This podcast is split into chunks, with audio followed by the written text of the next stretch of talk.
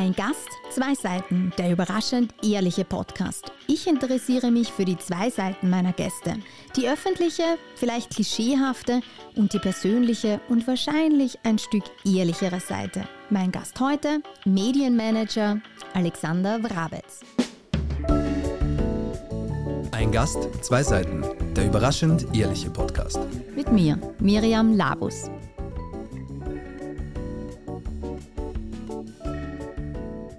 Alexander Wrabetz, einer der erfolgreichsten und bekanntesten Medienmanager des Landes. Als Generaldirektor des ORF hat er 15 Jahre lang die Wichtigkeit eines öffentlich-rechtlichen Rundfunks gegenüber jedem Kritiker verteidigt. Die Verteidigerrolle hat er auch als Kicker am Fußballplatz eingenommen. Als Neorapid-Präsident möchte er jetzt mit der Mannschaft wieder an die Spitze der Meisterschaftstabelle stürmen. Auf die Frage, welches Tier er wäre, antwortet er spontan ein Fuchs.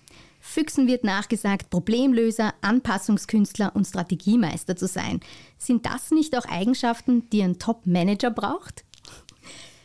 Die Frage werde ich jetzt gleich ihm direkt stellen. Herzlich willkommen, Alexander Bravitz. Ich freue mich sehr, dass Sie da sind. Hallo, herzlichen Dank für die Einladung. Was sind denn für Sie typische Eigenschaften eines Top-Managers? Ist es das, so wie der Fuchs, der Anpassungskünstler und Strategiemeister, Problemlöser?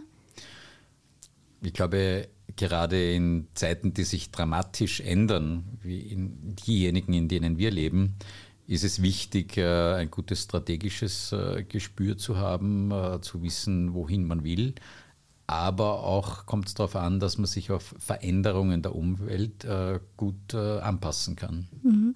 Also würden Sie das unterschreiben, dass das eben top Ja, ich glaube, da passt der Fuchs äh, schon ganz gut. Mhm. Die Frage, ich habe das aus der Rapid-Viertelstunde, habe ich das recherchiert, da erwähnen Sie das ganz spontan. War das auch tatsächlich ganz spontan und hat sich das so zufällig getroffen oder haben Sie sich die Frage vielleicht schon mal gestellt? Was, was, mit dem Fuchs, weil das haben Sie Fuchs? ganz spontan gesagt und dass das so wie die Faust aufs Auge passt, fand ich gut. Ich, ich weiß nicht, ich habe es mir schon, man wird ja im Laufe des Lebens immer wieder mal gefragt. Äh, und, und eigentlich war die Frage ursprünglich so gestellt, äh, Gerd Bacher, mein großer Vorgänger, der wurde immer als Tiger dargestellt. Und dann war irgendwann einmal die Frage, und was wäre ich, würde ich mich selber äh, beschreiben? Und da kam ich auf den Fuchs. Ja. Mhm. Dass das so genau passt, wie Sie es jetzt recherchiert haben, habe ich nicht gewusst. okay. Ähm, was ich auch in meiner Anmoderation anspreche, ist natürlich Rapid. Grün-Weiß. Ähm, und Sie waren auch äh, Rapid-Fan oder in vierter Generation, sagen ja. Sie das auch in dem Interview, ähm, Rapid-Fan wie haben Sie denn auch den Fußballfan gelebt? So richtig, was, waren Sie so richtig jedes Wochenende im Stadion und im Fanclub? Wie hat sich das geäußert? Nein, das habe ich, also die letzten Jahre weniger. Das habe ich auch äh, allen Mitgliedern, die mich da gewählt haben, gesagt, äh, äh dass das auch äh, aufgrund jetzt der zeitlichen Beanspruchung im ORF und wo auch sehr viele oft am Wochenende ist, gar nicht so möglich war meine Rapid-Erlebnisse, und das hat viel mit meiner Familie zu tun, ist sozusagen, zuerst geht man zum Rapidplatz an der Hand eigentlich meines Großvaters, ja, der ein riesen äh, Rapid-Fan war, dann anhand meines Vaters und dann sehr stark an der Hand meiner Kinder oder die, meine Kinder, die mittlerweile erwachsen sind, an meiner Hand. Und das war, damals waren wir also so echt äh, ganz große Fans und waren am Fußballplatz und haben mitgefiebert äh, zu Hause, wenn man nicht dabei sein konnte. Und äh, jetzt, äh, ja, das, das war eigentlich sozusagen meine, meine, meine unmittelbaren Fanerlebnisse. Ich war mhm. immer ein Fan von Rapid, war dann ein paar Jahre im, im Kuratorium äh, auch und dann in einer einigermaßen schwierigen Situation für Rapid hat man mich gefragt, ob ich das machen würde. Mhm. Bleiben wir noch ein bisschen auch beim Rapid-Fan. Ganz kurz hätte ich eine Frage, weil auch da gibt es ja so die zwei Seiten. Das Fansein, das, die Begeisterung für den Sport ist was ganz Schönes und was Tolles. Ähm, was aber manchmal auch kippt und gerade bei den Rapid-Fans manchmal kippt so ins Extreme. Wie haben Sie das jemals erlebt oder auch als beschützend, als Vater für die Kinder? War das je ein Thema oder geht man dem einfach aus dem Weg und lässt sich dem auch aus dem Weg gehen? Also die Fans von Rapid sind einer der ganz großen Stärken von Rapid, ja, weil das ist äh, dieser Geist, der im Stadion ist, meistens, auch wenn es nicht so gut läuft, noch bis zum Schluss zur Mannschaft zu stehen, das ist schon was Großartiges. Äh, manchmal, wenn es dann ganz schlecht läuft, und das hat meistens mit sportlichen Misserfolg etwas äh, zu tun, dann geht es natürlich auch mit der Kritik äh, der Fans weit. Mhm. Ja, das ist schon so. Äh, aber ich sage jetzt aus der Ferne betrachtet, ja, nicht, dass ich mir das wünsche, ist es ja auch immer ein, ein, ein Ausdruck dann auch, dass man sagt, hey, das kann ja nicht wahr sein, was da passiert und unser Beat und, und ist von dem sehr stark getragen. Also äh, ich, ich muss mal sagen, äh, ich habe nie irgendwie Angst oder Sorge gehabt. Ja, es ist ein, ein, ein, dann auch oft manchmal eine Emotionalität drinnen, mhm. die, die aber auch die dann jeden erfasst im Stadion. Ja, Wenn es gegen die Austria geht zum Beispiel oder auch umgekehrt, ist auch bei Austrianern äh, äh, sehr erlebbar. Mhm. Ja, und das ist, äh, also ich glaube, das sollte man nicht überbewerten und da ist auch in der Fanszene schon ein großes Bewusstsein da, dass es da auch Grenzen geben muss. Grenzen geben muss und da geht schon in die richtige Richtung ja. auch das Bewusstsein. Ähm, steigen wir ein. Mein Podcast heißt ja Ein Gast, zwei Seiten, der überraschend ehrliche Podcast. Und ähm, ich möchte gern mit der einen Seite beginnen, mit ihrer Erfolgsgeschichte, mit ihrem Top-Manager-Dasein und was so alles auch Spaß macht dran. Sie waren 15 Jahre lang ganz oben an der Spitze des ORF. Was macht denn da auch Spaß dran an der Macht vielleicht? Also der ORF ist das faszinierendste Unternehmen, das man sich vorstellen kann und das ist schon was ganz Besonderes, kann ich jetzt auch mit einem Jahr Abstand äh, mhm. Äh, sagen, äh, da an der Spitze stehen zu dürfen. Und da gibt es äh, einfach wahnsinnig viel Fantastisches, gerade wenn wir vom Sport reden, ja, dass du sagst, bei den großen Sportereignissen dabei zu sein, mitzuwirken oder es zu verantworten, dass das dann in Millionen Haushalte gebracht wird und ein ganzes Land beim Skifahren, äh, aber auch beim Fußball oder auch bei der Formel 1 mitfiebern kann. Das, ähm, ja, das, ist, äh, das, das ist faszinierend. Man hat sehr viel mit ganz interessanten Persönlichkeiten zu tun, wenn es zum Beispiel geht um Sportrechte, aber auch bei Filmproduktionen, natürlich im Newsbereich. Also das ist schön. Man hat äh, mit ganz tollen Mitarbeiterinnen und Mitarbeitern zu tun, die, die, wo, wo viele, wenn man so lang ist, dann eigentlich man kennt, wie sie ins Unternehmen gekommen sind und dann ihren Weg machen, sich entwickeln. Ja, also jetzt könnte ich lang schwärmen, aber das ist schon so. Mhm. Und gerade weil Sie auch die Verantwortung, man verantwortet mhm. auch ganz viel. Ähm, ich habe selbst auf der WU studiert und hatte damals so mit Anfang 20 Studienkollegen, meist männliche Studienkollegen, die schon damals ganz klar gewusst haben, sie wollen ins Management gehen und sie wollen sich selbstständig machen oder eben eine Führungsrolle einnehmen. Wann war denn bei Ihnen auch der Punkt äh, zu sagen, das traue ich mir zu, das, das kann ich und das möchte ich auch? Also bei mir ist mein ganzes Leben hindurch, hat sich immer so, haben sich Dinge ergeben, die man nicht planen kann.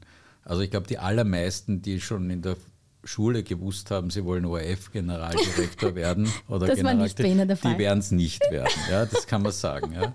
Äh, das ist etwas, wo, äh, also ich jedenfalls hatte äh, den, den Wunsch oder die Idee nicht damals. Was wollten Sie denn werden? Naja, ich habe, ich hab, und das beschreibt es vielleicht ganz gut, weil ich in Vorbereitung auf unser Gespräch auch nachgedacht habe, was war mein erster Berufswunsch. Äh, das war äh, Na, Chef der NASA, ja, der amerikanischen Weltraumbehörde. Und das war, weil das erste Fernseherlebnis, das ich hatte, an das ich mich erinnern kann, war die Mondlandung damals. Da war ich acht oder neun Jahre alt. Und das hat mich wahnsinnig fasziniert. Und interessanterweise wollte ich aber nicht unbedingt der Neil Armstrong, also sein, der, mhm. der geflogen ist und der erste Mensch am Mond war, mhm. sondern mich hat fasziniert, damals der Wernher von Braun, das war der Chef der NASA, das war der, der, der Chef eben der NASA, der das alles organisiert hat. Ja? Und, und irgendwie hat mich damals schon äh, Management in einer höheren Position, würde ich heute sagen, fasziniert.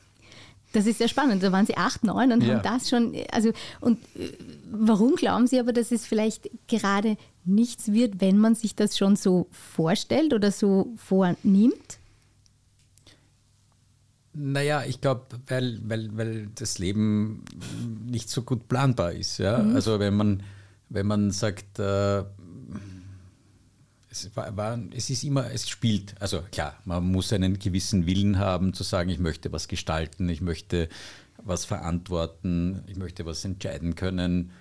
Das muss man wollen. Das ist eine, eine, eine Grundfrage. Das Zweite, man muss ziemlich hart arbeiten, dass man überhaupt in die Richtung kommt. Und dann kommt es darauf an, hat man äh, Glück, äh, dass interessante Konstellationen entstehen und dann muss man die nützen. Und so war es bei mir beim, beim ORF eigentlich so, dass ich war damals im, eigentlich im, im, im Stiftungsrat, also Kuratorium hat das damals geheißen und habe dort ein paar auffällige Fragen gestellt und war eigentlich nicht mein Plan, jetzt dann gleich ins Management des ORF zu wechseln, aber dann hat mich der Gerhard Weiß äh, also eben gefragt, ob ich nicht kaufmännischer Direktor werden will. So, und aber das, wenn ich geplant hätte, ich will kaufmännischer Direktor werden, weiß ich nicht, ob ich da äh, das äh, gemacht hätte. Und so. Ist es vielleicht auch die Leichtigkeit, die es manchmal braucht? Äh, verstehe ich das richtig? So dieses, dieses auch so ein bisschen, wie man typisch sagt, das muss einem auch ein bisschen wurscht sein. Es muss schon ein Biss dahinter sein und Interesse und, und, und ähm, ja, aber, es, aber ich glaube, es ist sinnlos, also ist jedenfalls meine Erfahrung, mhm. ja, dass man sagt, genau die Position will ich. Ja. Man muss irgendwie so ein, ein, ein Set haben, wo man mhm. sagt, das ist die Richtung, die mich interessieren würde und dann im richtigen Moment entscheiden, wo, wo, wo, wo geht die Reise wirklich hin. Und es waren eigentlich immer, ich hatte viel Glück, muss man auf Holz mhm. klopfen, mhm. dass es immer dann neue Dinge sich aufgetan haben ja, also ich war damals, bevor ich zum ORF gekommen bin, war ich bei einem fantastischen internationalen Unternehmen für weltweit sozusagen verantwortlich. Bin 200 Tage im Jahr im Flugzeug gesessen und habe ich eigentlich gedacht, willst du jetzt bis an dein Lebensende 200 Tage im Jahr im Flugzeug oder halt unterwegs sein? Und dann habe ich gedacht, oder vielleicht willst du mal in Österreich was managen. Und dann kam diese ORF-Geschichte daher. Ja, also es ist so, man muss offen sein aber, aber man darf nicht sich auf etwas versteifen, weil dann kommt es garantiert nicht. Mhm. Und das Management, das zieht sich tatsächlich, wie Sie das sagen, vom NASA-Chef ja. bis, bis jetzt, was ich managen will. Gerade Frauen und auch ich, mhm. ich ertappe mich immer wieder, wieder dabei, mir zu denken, ich kriege ein Angebot und ich denke mal, schaffe ich das? Mein erster Gedanke ist mhm. einmal, schaffe ich das?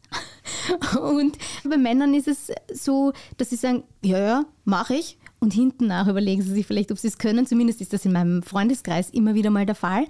Wie war das bei Ihnen? Haben Sie immer gewusst, ja, ja, das traue ich mir zu, das kann ich? Naja, ein, ein, ein gewisses Selbstbewusstsein, das, das ist vielleicht männlich, aber das so, das muss man schon haben. Ja, das mhm. ist, das ist äh, wichtig. Meistens so Menschen, die einen ganz großen Genieverdacht gegen sich selbst haben, ja, die sind dann wieder, das ist auch wieder falsch. Also ein bisschen zumindest mit sich selbst äh, mal, mal drüber nachzudenken, ist das jetzt, passt das jetzt, ja. Ähm, das ist schon ganz gut, aber umgekehrt, äh, wenn man immer zu lange drüber nachdenkt, dann gehen die Chancen vorbei auch. Mhm. Das heißt, das wäre auch der Tipp vielleicht auch an, an Frauen, die zuhören. Ich glaube, die Leichtigkeit des Seins ist ein bisschen das Falsche. Man muss mit einem gesunden Selbstvertrauen, einen, einen, äh, aber, aber auch einem Zukunftsoptimismus äh, sagen, ja, ich, wenn, wenn, wenn eine Chance auf mich zukommt, dann nütze ich sie. Äh, und wenn sie vorbeigeht, dann bin ich nicht äh, von vornherein traurig, weil es gibt immer andere Chancen, auch die dann entstehen. Ja, das, das, also meine Erfahrung ist, dass Menschen, wurscht ob Männer oder Frauen, wenn sie sagen, ich muss das jetzt unbedingt werden, dann, und dann funktioniert es nicht, dann entstehen Frustrationen. Wenn man sagt, wenn ich eine Chance sehe oder ich gefragt werde, manchmal muss man auch aufzeigen, da tun sich Männer leichter als Frauen, aber, aber die Chance sehe, ja, ich kann die Chance nicht erzwingen, wenn sie nicht ist, dann muss man damit umgehen können vielleicht eine blöde Frage, die auch nur schwer zu beantworten ist. Ich frage es jetzt trotzdem, warum tun sich Männer in ihrer Erfahrung leichter aufzuzeigen als Frauen? Ich, das kann ich jetzt schwer beurteilen. Frage, ja. ja, weil, weil jedenfalls, wie soll ich sagen, bei, Männer, bei Männern ist es sicher in der Erziehung mhm. stärker, ja, dass man sagt, äh, also du sollst was werden.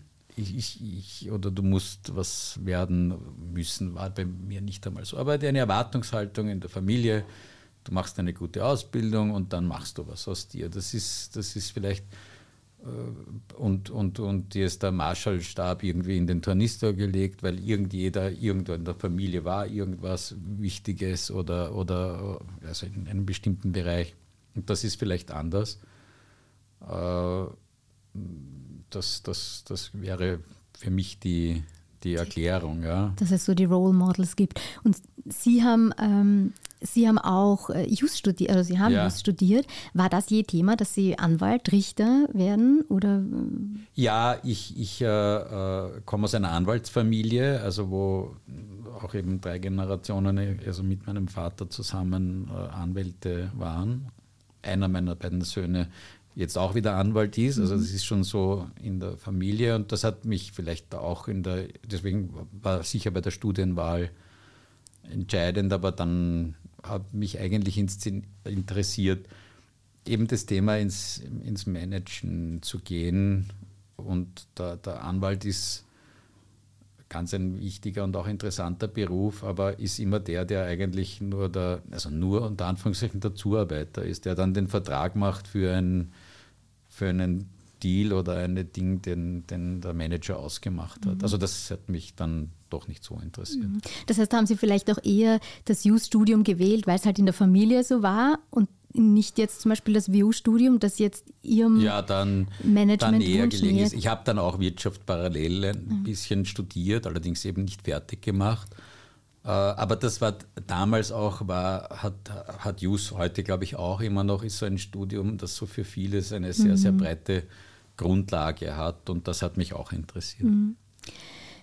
Wir haben jetzt sehr viel über Ihren Werdegang und mhm. den Erfolg auch gesprochen. Ähm, und der Podcast heißt eben Zwei Seiten, ein mhm. Gast, zwei mhm. Seiten.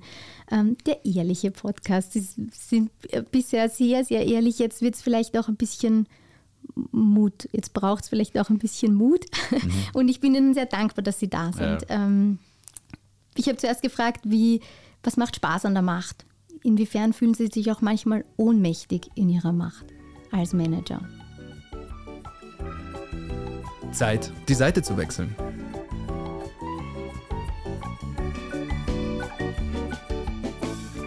Also, was man braucht, wenn man erfolgreich sein will, ist, man muss sich relativ rasch eine dicke Haut wachsen lassen. Weil wenn man zu sensibel ist, dann wird es nichts. Und wenn man jedes, äh, und am Anfang nimmt man immer, also jetzt, wenn ich allein Medienberichterstattung, also wenn man ORF-Chef werden will, muss man einiges äh, aushalten medial. Wurscht, ob man was dafür kann oder nicht, man ist da eine, eine, eine da ist, man ist da gefordert. Und wenn ich zurückdenke, ganz am Anfang, wenn da eine, in einem Nebensatz eine, eine Kritik war an mir, in einer gar nicht so vielleicht wichtigen Zeitung, aber trotzdem habe ich, hab ich einen Tag lang furchtbar mich geärgert und, und, und, und das ungerecht empfunden irgendwie. Na gut, das ändert sich dann, ja, weil, weil wenn man dann einmal so richtige, also mediale Shitstorms erlebt und überlebt hat, dann kann man das ein bisschen relativieren. Also, aber natürlich ist man dann auch manchmal ohn, ohnmächtig, weil es einfach Dinge gibt, die man einfach als ungerecht empfindet. Ja, man hat das Beste gegeben, man hat sich mit seinen Leuten bestmöglich angestrengt und trotzdem funktioniert es nicht. Oder es wird nicht so gesehen. Ja, das spielt schon eine Rolle. Mhm. Wie gehen Sie dann damit um? Sie sagen, Sie haben sich früher einen Tag lang geärgert ja. oder so. Wie hat sich das dann auch geäußert ähm, und wie gehen Sie jetzt damit um?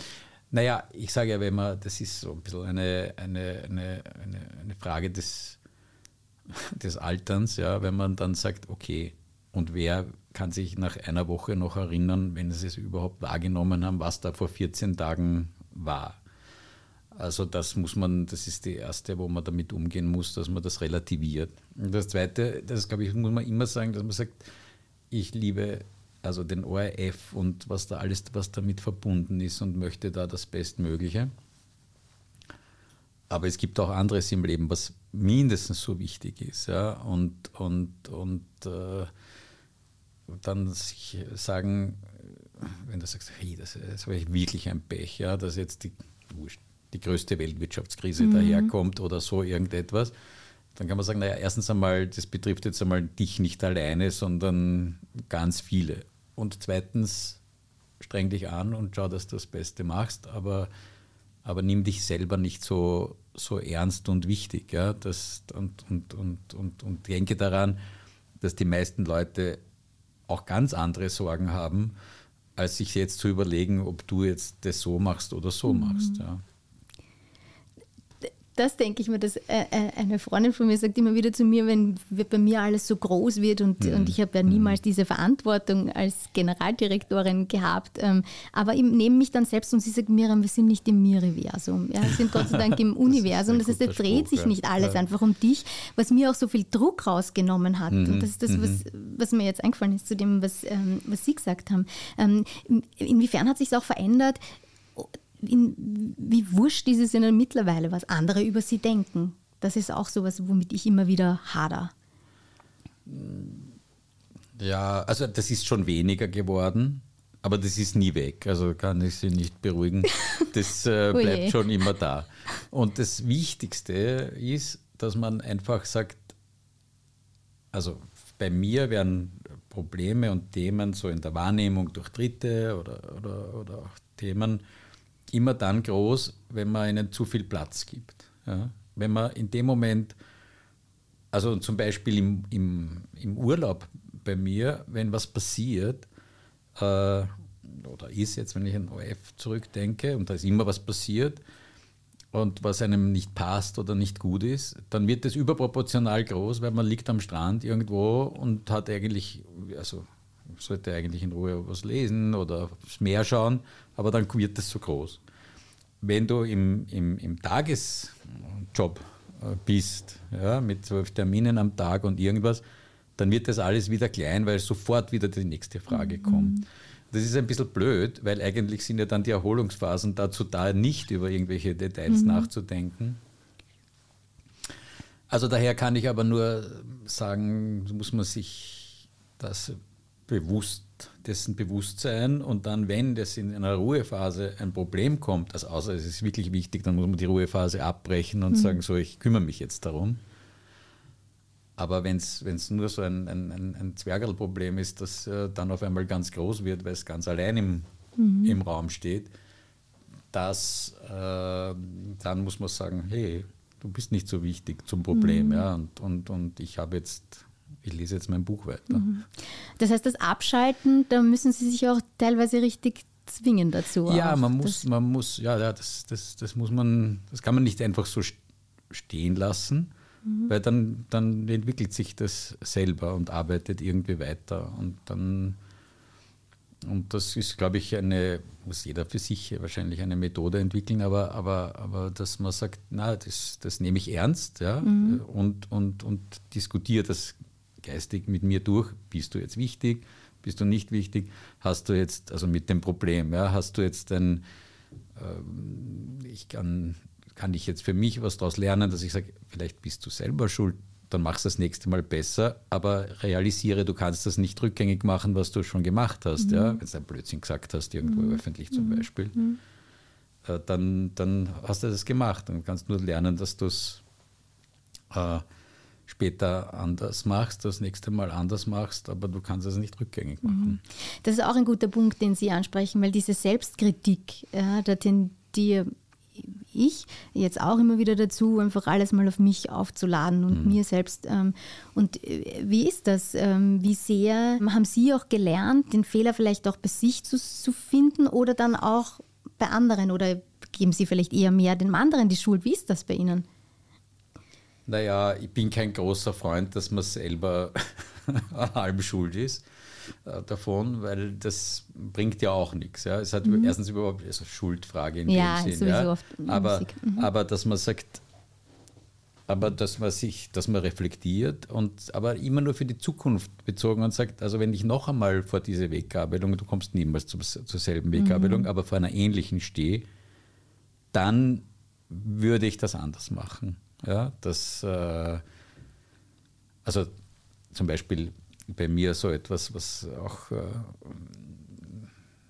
immer wieder das berühmte Twittern, ja. Also wenn man, wenn man, wenn man eine öffentliche Diskussion, äh, Diskussion ist und, und Person ist, über die geschrieben wird, dann schreibt man gerne mal was zurück, was meistens ein Fehler ist, weil, weil das dann in einer Emotion meistens ist und so.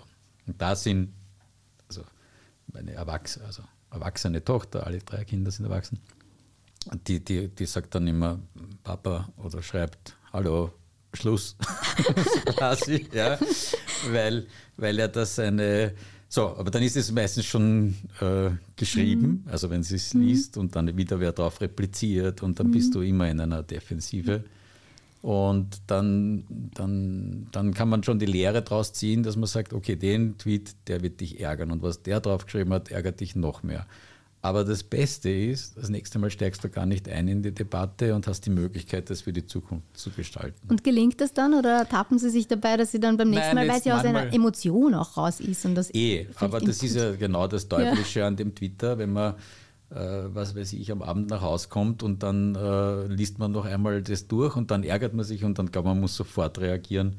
Und äh, seither, also wenn ich dann von meinen Kindern, sind alle drei daran beteiligt, die dann mich gemeinsam ernsthaft sagen, Papa, lass es. Dann die, insofern habe ich jetzt die Fehler Holzklopfen nicht mehr so oft gemacht. Mhm. Wie sehr nehmen Sie dann auch äh, wirklich was in die schlaflosen Nächte? Gibt es sowas wie, also sicher, jeder hat schlaflose Nächte, aber wie sehr beschäftigt Sie dann auch der Job und wie sehr arbeitet das dann auch? Haben auch Sie manchmal oder oft schlaflose Nächte? Oder jetzt weniger nach dem ORF? das war bei mir glücklicherweise nie ein, ein, ein, ein Thema, ja, dass ich äh, ähm, selbst, also bei mir ist es so, wenn große Krisen sind, also auch, auch jetzt im Job oder im Ding, dann wäre ich immer eigentlich sehr konzentriert und sehr ruhig. Mhm. Das ist so eine Gabe, würde ich es positiv sagen, ja, dass, dass dann, je mehr es rundherum kracht, sage ich jetzt einmal, desto ruhiger werde ich. Und das ist zum Glück auch beim, beim Schlaf, dass ich dann sage, so jetzt so quasi, ich brauche aber jetzt ein Minimum an Schlaf, also, äh, ohne dass man sich das jetzt sagt, aber dann funktioniert der Körper so. Und habe das Glück, dass ich ganz gut in, in, in Träumen Dinge aufarbeite. Also irgendwie produktiv würde ich sagen, wenn man sich dann noch erinnern kann. Und habe daher dann fast, wie soll ich sagen, ja, nicht einen Wunsch, dass ich sage, so jetzt schlafst du aber, weil im Traum mhm. kannst du das gut bearbeiten und verarbeiten. Ist das jetzt zu persönlich, wenn ich nachfrage, ob Sie da ein Beispiel haben, dass ich mir das irgendwie konkreter vorstellen kann? Ja, das fällt mir jetzt unmittelbar nicht ein, aber, aber das ist auch nicht so, nicht so direkt, ja, dass man sagt, so und morgen sage ich im Stiftungsrat das ja, oder dies, aber sondern so in, in allgemeinen Situationen, die man dann in, irgendwie interpretieren kann. Ja, aber ich, ich könnte jetzt kein, okay, kein persönliches Beispiel, Beispiel. sagen. Und beim Managern ist es ja für mich zumindest so, dass sie einfach ehrgeizig und wir haben ja auch schon einige äh, mhm. Beispiele mhm. oder Attribute äh, angesprochen, Inwiefern können Manager auch gute Verlierer sein? Oder sind Sie auch ein guter Verlierer? Oder liegt es in der Natur der Sache, dass das Top-Manager einfach auch gar nicht können? Ein guter Verlierer ist, ist, ist, ist das Falsche. Ja. Das, also das mhm. bin ich sicher nicht. Auch im Spiel? Also jetzt auch, wenn es ums Kartenspielen geht oder so? Deswegen spiele ich nicht gerne, weil da verliert man. also das habe ich immer immer gerne Dinge irgendwie unter Kontrolle und dann kann trotzdem was schief gehen, aber nicht, wo du dann irgendwie mit Kartenglück oder so irgendwie, mhm. das, das, das passt mir nicht. Aber nein, also ich kann, ich ärgere mich schon, also wenn ich wo verliere, dann ärgere ich mich schon sehr. Mhm. Meistens zeige ich es nicht so, also mhm. dass ich jetzt dann äh, da ausraste, das nicht, aber, aber es ärgert mich.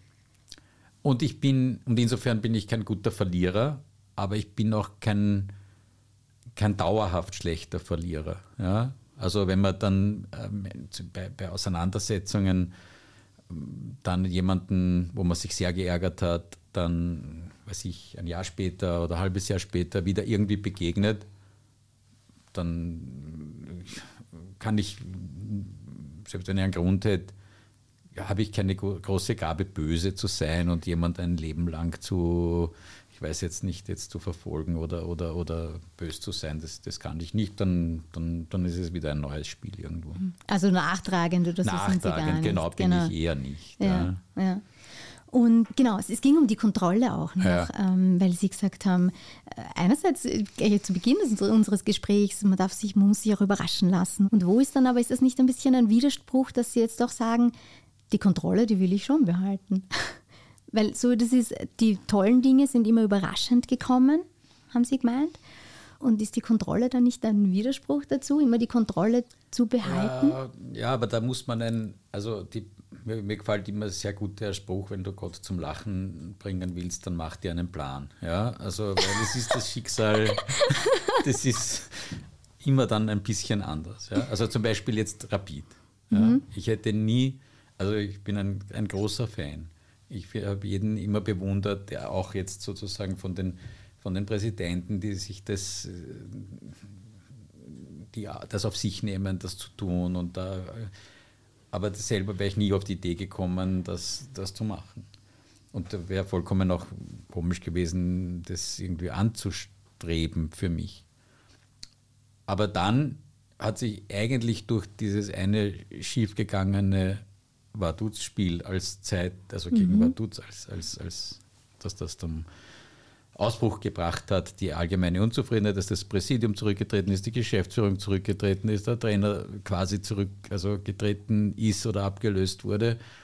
Und die, die, diese öffentliche Aufregung über Rapid und so weiter war, dass dann Menschen auf mich zugekommen sind, die gesagt haben, das wäre an der Zeit, dass du das jetzt machst, weil die, mit meinen Fähigkeiten, die man mir zuschreibt, kann ich da einen, einen, einen, eine, zu einer Beruhigung, Stabilisierung und Neuausrichtung beitragen. So, also wie gesagt, vor, noch vor fünf, sechs Monaten äh, hätte, hätte ich da nicht einmal, also im entferntesten darüber nachgedacht und ohne diese Umstände wäre es auch nicht dazu gekommen. Und so sehr macht es mir jetzt aber auch Freude und ich hoffe auch nachhaltig Freude, dass ich das mache. Mhm. Und macht es auch Freude, wenn Rapid verliert? Naja, eben nicht. Aber, aber natürlich äh, äh, habe ich da, also man muss die Mehrzahl der Spiele gewinnen und im Zweifelsfall mehr Tore schießen als die anderen, aber man es wird nicht immer gelingen. Das, das, das, ist mir auch, das ist mir auch bewusst und ähm, das ist im Sport dann noch einmal äh, anders, dass, es nicht, äh, dass du das nicht nach Wahrscheinlichkeiten, also selbst wenn du alles richtig machst, äh, werden, werden, werden Dinge schiefgehen. Mhm, ganz klar. Ähm, eine letzte Frage noch, bevor wir zu dem roten Kaugummiautomaten okay. kommen, der da vor uns steht. Ähm, wie gehen denn Sie auch mit beiden Seiten jetzt nochmal Erfolg und Misserfolg um, wie würden Sie sagen? Also, was ich zum Beispiel nicht gut kann, ist mich über Erfolge freuen. Äh, son, und auch wenn den, und das ist jetzt äh, so in den größten Erfolgsmomenten, ist es für mich dann irgendwie abgehakt und dann gibt es das nächste. Also das ist eine Schwäche von mir, weil man sollte sich, wenn man einen Erfolg hat, einen kleinen, einen großen, einen mittleren, einfach das positiv äh, mal sehen und für sich stehen lassen eine Zeit lang. Also das ist das, was ich beim Erfolg äh, nicht so gut kann. Und was mir immer wieder auch, auch Menschen, die mir wichtig sind, sagen, wieso freust du dich jetzt eigentlich nicht? Und, und, und äh, ja, ich freue mich eh, aber... Aber warum können Sie es nun nicht wirklich zeigen dann in dem Moment? Nein, es ist oder? auch nicht so. Es ist für mich dann, also erstens zeigen, das ist auch, Emotionen zeigen, das ist nicht so in meiner, in meiner DNA irgendwie drinnen, mhm. ja, aber aber, aber es ist auch nicht, das, ich empfinde es auch nicht so. Ja? Das ist so, also in Relation zu dem, wie lange man braucht, um einen Erfolg zu haben, Und dann ist es da und dann, dann ist es abgehakt. Oder denk schon wieder an das nächste. Gut. Ich weiß nicht, warum das so ist, aber es mhm. ist, aber das heißt, das ist auch etwas, wenn man, wenn man sich selber ein bisschen steuern kann, dann muss man sich sagen, so, und jetzt nimmst du einmal Zeit und freust dich. Ja? Und genießt das. Und da darfst du es auch genießen. Würden Sie das auch gern lieber manchmal auch mehr genießen können, ja, mehr zeigen sage, können? Ja, ja, wenn ich, wenn ich jetzt sozusagen so rückblickend sage, ja, dann, dann, dann gibt es einfach Momente, wo man sagen kann, hey, wieso hast du dann nicht äh, einfach das einmal zwei Tage genossen und gesagt, ich bin beim Genießen des Erfolges. Ja, aber das ist, äh, äh, ich weiß es nicht warum. Aber, aber ich habe dann im Laufe der Zeit, oder jetzt weiß ich das schon, dass ich sage, so, das, ähm, dann, dann, dann gehen, brauchst du jetzt nicht wochenlang äh, Freude hüpfend durch die Gegend äh, laufen, ja. äh, sondern du musst halt dann äh, sagen, aber, aber, zu, aber zumindest ein paar Minuten zu sagen, hey, cool, gut gemacht oder, oder, oder so irgendwas, das, das, das sollte man tun, das kann man steuern, das versuche ich dann auch. Tut es dann auch gut? Ja, das ist, das ist, das ist dann gut, ja. ja. Und dann, dann sieht man es auch, ja. Und die, also jetzt zuletzt, das war zwar jetzt eine, ja, das war was, wo, wo dann diese ganze Zerrissenheit in Rapid und dann habe ich da eine Liste zusammengestellt und dann haben wir 90 Prozent Zustimmung da von 1500 Mitgliedern mhm. bekommen. Und dann habe ich gedacht, das ist cool, das gilt jetzt allen und dem Team und allem, aber das ist einfach gut gelaufen, freu dich jetzt einmal. Ja? Und ja, das wird auch schwierig werden, weil das bleibt nicht so der der, der, der, der Honeymoon jetzt, weil wenn wir nicht gut sind, dann nicht. Und, und früher hätte ich nur daran gedacht, aha, ja, das ist das, aber was ist jetzt der nächste Schritt und was ist, wenn es dann nicht mehr so gut läuft. Aber so, da zu sagen, nein, das ist jetzt mal gut gelaufen. So, das kann man steuern. Und Misserfolg, das ist zum Glück bei mir dann auch nicht lange, dass ich sage, äh, Wahnsinn, da muss ich mir jetzt das äh, alles zur, zur also verzweifelt durch die, durch, äh, vor mich hinschauen. Das macht es nicht besser, sondern dann kann ich eigentlich auch ganz, ganz gut umgehen, wobei ich zugeben muss, ich hatte das Glück, dass ich nicht so viele Misserfolge hatte. Ja, aber, und dann meistens wieder, aber ich, wenn ich einen habe oder, oder sage, das ist jetzt echt blöd gelaufen, dass ich mich dann mehr damit beschäftige, ja, aber was ist, also auch wieder damit beschäftige, was ist jetzt der nächste Schritt, als zu sagen, ich bin jetzt in einer Depression. Mhm. Das heißt, Sie, Sie denken überall gleich dann schon wieder an die Zukunft. Ja, Ganz egal, die, genau. ja, ja, ich bin nicht mhm. so ein Gegenwartsmensch. Ja. Okay. Obwohl man die Zukunft ja gar nicht steuern kann, weil man das eh auf sich zukommen lassen soll.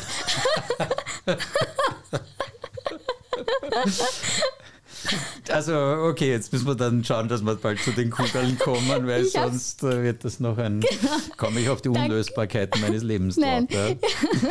Ich danke Ihnen ähm, für diese Ehrlichkeit ähm, und, und freue mich auch, äh, dass wir ähm, jetzt gleich weitermachen können mit dem Kaugummiautomaten. Ähm, bin schon gespannt. Der, genau. Ähm, haben Sie eine Erinnerung an den Kaugummiautomaten in Ihrer Kindheit? Das ist nämlich so ein richtig. Natürlich, ja. Wobei das sind jetzt schon die Hightech-Apparate, die es in meiner, in meiner Kindheit noch nicht gegeben hat, wo also dann offensichtlich so, so Zetteln drinnen sind in den, oder kleine Geschenke, wann Ge werden das dann gewesen sein? Genau, genau. In meiner Zeit hat es noch gegeben, diese echten kleinen Kaugummis in den Kaugummiautomaten. In einer Seite, genau, in einer Seite sind auch die Kaugummis drinnen. Ah. Das sind so nur nicht klein, sondern groß. Hm. Ziemlich hart. Ja, genau. Und big süß. Die, genau, die, die, die, die Zähne eigentlich kaputt machen. Genau. Äh, wobei kaputt machen, ich habe es schon probiert, sie halten sie es aus. Ähm, jedenfalls, wir haben zwei, äh, der Kaugummiautomat hat auch zwei Seiten, so wie meine Gäste oder wie wir alle. Und ähm, ich würde Sie bitten, vor uns liegen jetzt auch Münzen. Sie, ich würde Sie bitten, auch an beiden Seiten zu drehen. In einem sind eben die bunten, süßen Kaugummikugeln drinnen und im anderen Fragen, also bunte Zetteln ja. mit Fragen. Sie können beginnen, mit welcher Seite Sie ja, wollen. Schauen wir mal die Kaugummi. Was ist ungefährlicher?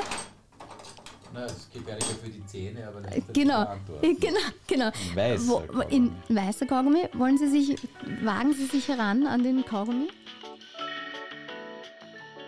Auch Kaugummiautomaten können zwei Seiten haben.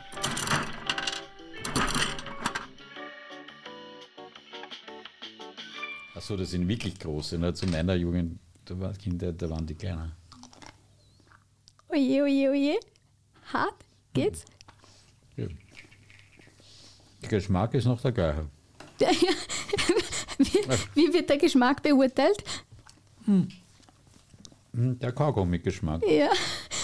Früher haben Damals wir es es irgendwie. einen Schilling gekostet. Na, kann nicht sein, das war zu teuer gewesen.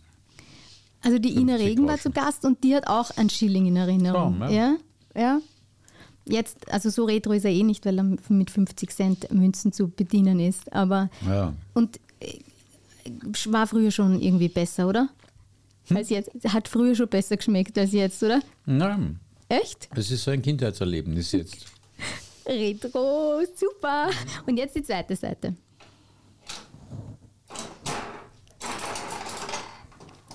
Jetzt bin ich gespannt, welche Fragen da rauskommen. Wollen Sie lesen? Ich? Mir ist egal. Lies sie vor.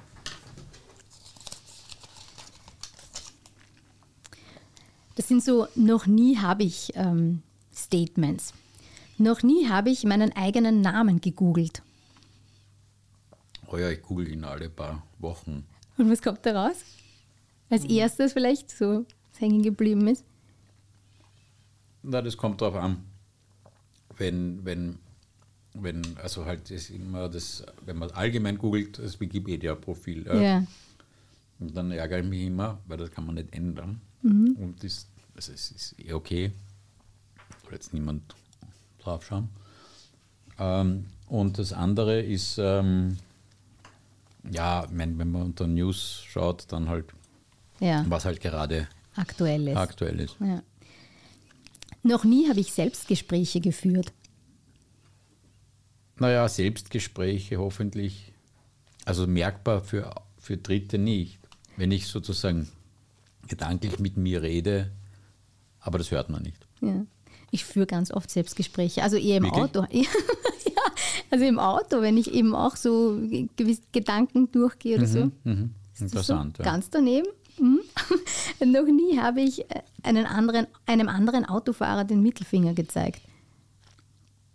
Das sind echt schwere Fragen. Also natürlich habe ich anderen Autofahrern den Mittelfinger gezeigt. Immer mal peinlich. Aber auch gut, weil wir sind alle nur Menschen. Uh, noch nie habe ich in einem Hotelzimmer etwas mitgehen lassen.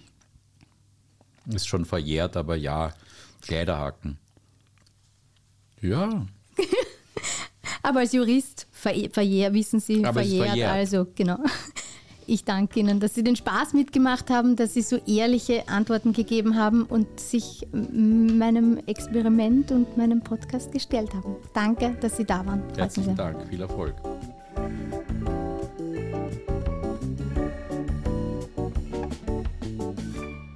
Weil wir gerade so unverblümt ehrlich sind, gestehe ich, dass ich die letzten zehn Jahre meine Social-Media-Kanäle ausschließlich passiv konsumiert habe und gerade erst beginne, Facebook und Instagram so richtig für mich zu entdecken und aktiv zu bespielen. Deshalb freue ich mich sehr, wenn ihr mir auf Facebook oder Instagram folgt oder auf meiner Webseite miriamlabus.at vorbeischaut. Ihr findet dort auch Hintergrundinformationen und Fotos zu meinen Gästen. Hinterlasst mir gern eure Kommentare und Meinung, schreibt mir Fragen, die ich dann in den Kaugummiautomaten einwerfen werde. Und vielleicht beantwortet ja mein nächster Gast eure Fragen. Und um sicher zu gehen, dass ihr ab jetzt keine Folge verpasst, würde ich mich freuen, wenn ihr ein Gast, zwei Seiten bei Apple Podcast und Spotify abonniert und schreibt mir auch gern eine Bewertung. Ich freue mich auf den Austausch mit euch.